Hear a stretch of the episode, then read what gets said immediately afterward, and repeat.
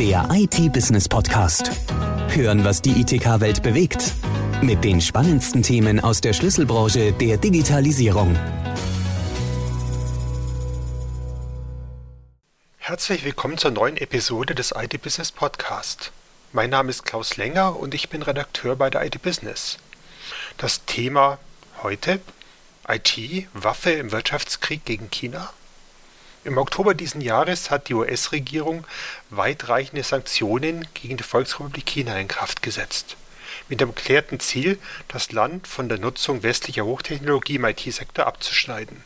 Damit setzt die derzeitige US-Administration den Kurs der Trump-Regierung gegen China fort und verschärft ihn teilweise sogar noch. Dementsprechend waren die Schlagzeilen. Neue Sanktionen haben das Potenzial, Chinas Halbleiterbranche abzuschlachten.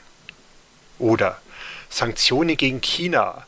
Die chinesische Chipindustrie erleidet verheerende Schäden, titelten IT-Publikationen.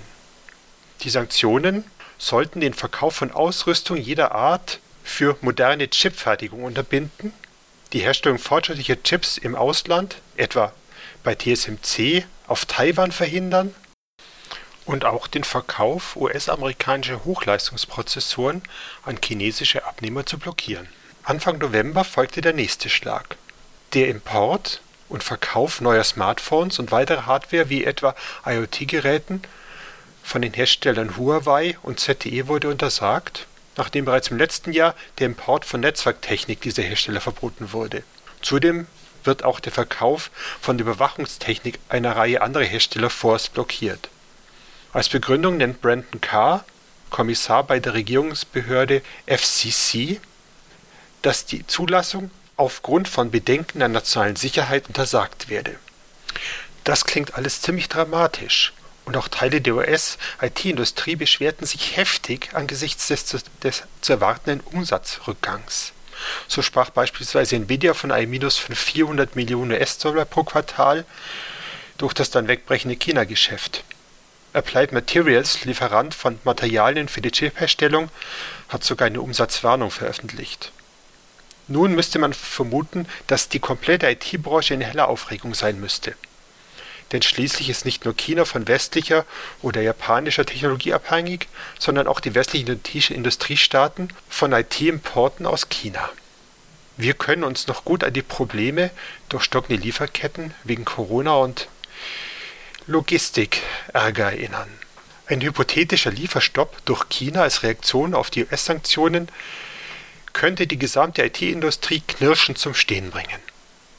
Tatsächlich sind die Sanktionen weniger gravierend, als es sich erstmal anhört, da sie teilweise Schlupflöcher erlauben, teilweise unwirksam sind und da es auch erfolgreichen Widerstand dagegen gibt. Das dürfte wohl auch der Grund dafür sein, dass die chinesische Regierung darauf verzichtet, in einen ausgewachsenen Wirtschaftskrieg gegen die USA einzusteigen, der auch Europa in Mitleidenschaft ziehen würde. Aber nun zu den Details, aber erst einmal ein kleiner Exkurs zum Thema Chipfertigung. Hier ist neben japanischen Firmen wie Canon und Nikon vor allem der niederländische Hersteller ASML wichtig. Er ist momentan die einzige Quelle für EUV-Lithografiesysteme, die Wafer mit extrem ultraviolettem Licht es hat eine Wellenlänge von 13,5 Nanometern belichten können. EUV ist für 7-Nanometer-Prozessoren und auch solche mit noch feineren Strukturen notwendig.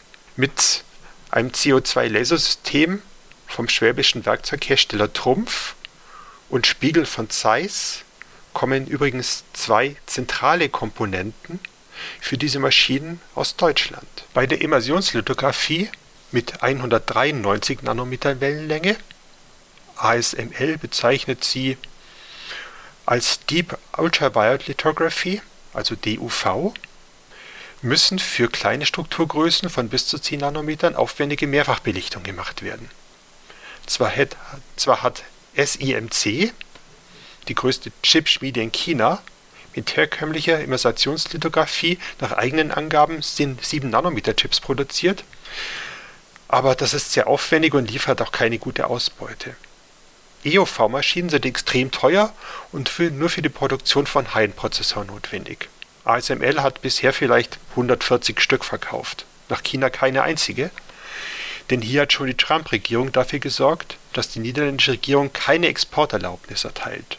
Für das Skoda-Chips reichen aber DOV-Maschinen oder die günstigeren Anlagen mit Trocknerlithografie vollkommen aus. Dass die beiden Regierungen nun auch noch den Verkauf von DUV-Belichtern an China untersagt, geht ASML und auch der niederländischen Regierung zu weit. Während die japanische Regierung, also im Fall von Canon oder Nikon, sich wohl dem Willen Washingtons beugt. Die niederländische Außenhandelsministerin ließ hier Schreinemacher, pocht darauf, dass ihre Regierung hier souverän agieren will. Natürlich in Absprache mit den Partnerländern wie den USA und Japan. Sie weist auch darauf hin, dass die USA auf ASML-Maschinen angewiesen sind. Momentan würde das niederländische Unternehmen zwar ohne Kunden in China auskommen, langfristig will man sich dieses Geschäft aber nicht kaputt machen lassen, auch um in Preisverhandlungen besser argumentieren zu können. Der wichtigste ASML-Kunde ist TSMC. Das taiwanische Unternehmen ist der größte Chipfertiger der Welt.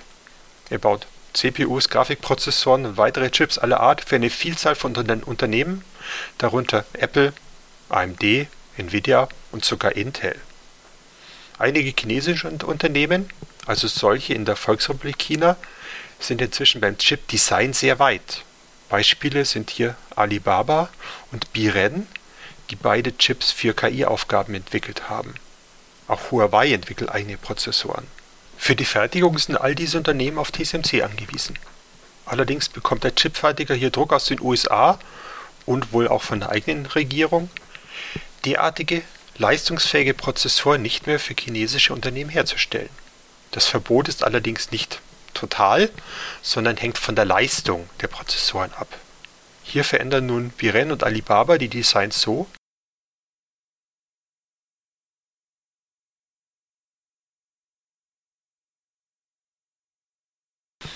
dass die Transferrate für die Kommunikation der GPUs in einem Cluster auf einen Wert von weniger als 600 GB pro Sekunde gedrosselt wird. Mit einem ähnlichen Trick will auch Nvidia das China-Geschäft mit High-End-KI-GPUs retten.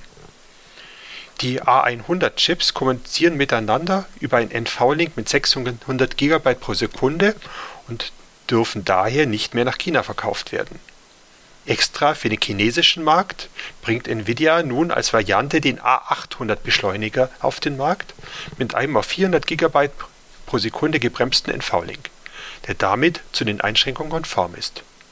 Schwieriger wird das allerdings mit dem Nachfolger H100, bei dem der NV-Link normalerweise mit 900 GB pro Sekunde arbeitet und noch stärker gebremst werden müsste für die Hersteller sind diese Änderungen an die Designs allerdings aufwendig und teuer, und es gibt keine Garantie dafür, dass die US-Behörden die Zügel in Zukunft nicht noch weiter anziehen. Ansonsten gibt es temporäre Ausnahmeregelungen für Firmen, die nicht in China sitzen, sondern nur dort produzieren. Samsung und SK Hynix sind solche Fälle. Beide dürfen ihre Werke für Speicherchips in, China noch weiter mit modernen Fertigungsanlagen versorgen, allerdings nur noch für ein Jahr Dasselbe gilt für das TSMC-Werk in Nanjing auf dem chinesischen Festland. Stichwort Taiwan. In den Medien geht es derzeit primär um den Konflikt zwischen Taiwan und der Volksrepublik China und allenfalls noch darum, wie abhängig China von der Insel als Chiphersteller ist. Was dabei allerdings unter den Tisch fällt, ist die gegenseitige Abhängigkeit, die dem IT-Channel sehr bewusst ist. Denn Taiwan ist zwar ein IT-Gigant, produziert aber zu einem guten Teil auf dem chinesischen Festland, also Mainland China. Taiwan ist eine kleine Insel mit einer Bevölkerung von knapp 24 Millionen Menschen. Allein in den zwölf Foxconn-Werken auf dem Festland, Foxconn fertigt ja, wie bekannter sein dürfte, iPhones für Apple und Komponenten für eine Vielzahl anderer Kunden, dürften knapp eine Million Menschen arbeiten. Auch andere Taiwan-Firmen wie Asus, MSI, Gigabyte und die großen Auftragsfertiger für Notebooks, Pegatron oder Clevo sowie die großen Hersteller von TFT-Panels haben ihre Werke fast alle in den Sonderwirtschaftszonen auf dem Festland. Einige versuchen zwar, ihre Fertigung zu, zu diversifizieren, in andere Länder zu verlagern, aber das ist teuer und aufwendig. Dazu kommt noch, dass man mit China natürlich praktischerweise keine Sprachbarriere hat und auch wenn nicht gerade Corona ist, die Reisen auf die Insel und zum Festland relativ einfach sind. Auch die USA werden Probleme haben, sich von China komplett unabhängig zu machen. Aber das ist wohl auch nicht das Ziel. Auch werden die USA wieder mehr Fertigungsbetriebe im eigenen Land anstreben, vor allem in Zukunftsindustrien wie IT, Energie, Akkutechnik oder Elektromobilität. Als verlängerte Werkbank mit günstigen Preisen und problemloser Lieferung war China ein gern gesehener Partner, Menschenrechte hin oder her, und wird es auch weiter sein. Allerdings sind die chinesische Regierung und auch viele dortige Unternehmen mit dieser Rolle nicht mehr zufrieden und streben eine Position weiter oben in der Wertschöpfungskette an. Damit werden sie zum Konkurrenten, der aus Sicht der USA ausgebremst werden muss. Hier muss der europäische und natürlich auch der deutsche IT-Sektor aufpassen, nicht zum Kollateralschaden in einem Wirtschaftskrieg zu werden, der das Potenzial hätte, die ganze Weltwirtschaft ins Chaos zu stürzen. Es bleibt zu hoffen, dass beide Seiten vernünftig bleiben und es würde auch der deutschen, der deutschen Politik gut anstehen, sich dafür einzusetzen, anstatt selbst noch weiter zu eskalieren. Der IT-Business Podcast. Hören, was die ITK-Welt bewegt. Der Audiopool mit den spannendsten Themen aus der Schlüsselbranche der Digitalisierung. Jetzt abonnieren auf Spotify, Soundcloud, YouTube, Deezer und iTunes.